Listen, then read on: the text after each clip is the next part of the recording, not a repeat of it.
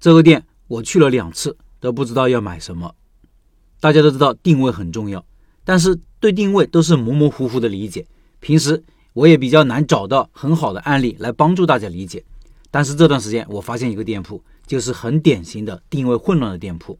先看一个视频和一些图片，这些图片和视频我放公众号文章里了。听音频的老板可以到开店笔记的公众号查找对应文章，看这些视频和图片。这个店位置很好，在一个非常热闹的十字路口，是这个区域最繁华最旺的一条街道，年轻人和学生都挺多。第一次去，我在远远的地方就看到新开了一家店，看到门头知道跟牛相关。我蛮喜欢吃牛肉，赶紧去看看。到了门口，看到刚开业，在搞活动，围了好几个人。看到门口和店内的海报，看了看菜单，实在不知道点啥。我就问老板：“这个店是卖什么的？”老板说：“我们有牛排、牛肉堡、牛肉粉面、牛肉饭，巴拉巴拉说了一堆。最后补充：如果吃得好，还可以买我们的牛肉、羊肉，品质很好，新西兰进口的。各位可以想一想，你作为消费者，当你路过这样一家店，你知道这个店是在干嘛的吗？”面对老板的介绍，你会买什么呢？我反正两次都不知道买什么。吃这种接近主食类的东西，我需要一个座位，需要点环境，不可能端着一碗饭街上走着吃。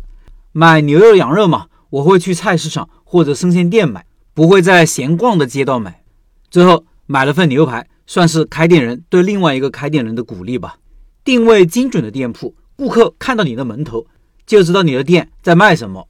进去店里无需介绍就知道买什么，买完之后顾客满意，因为在此情此景下，他某方面的需求得到了解决，以后有需求就会想到这个店或者这个店的产品。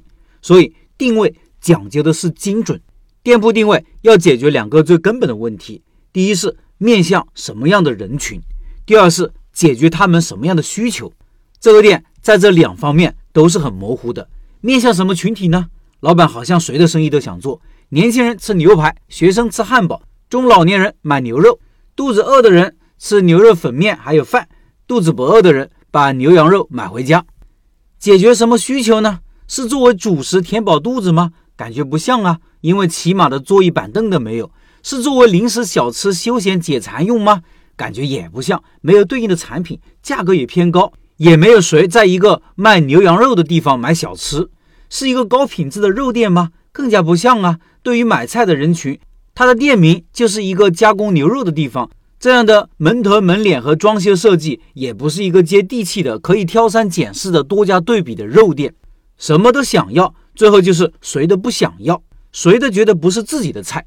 我点的是牛排，从到店到离开，整个过程就我一个人，出单的时间很长，等了将近十五分钟吧。如果多几个人呢，等待的时间会更长。在没有桌椅板凳的情况下，谁愿意在寒风中等待这么长时间呢？所以调整是必然的，要不这个店日子会比较难过。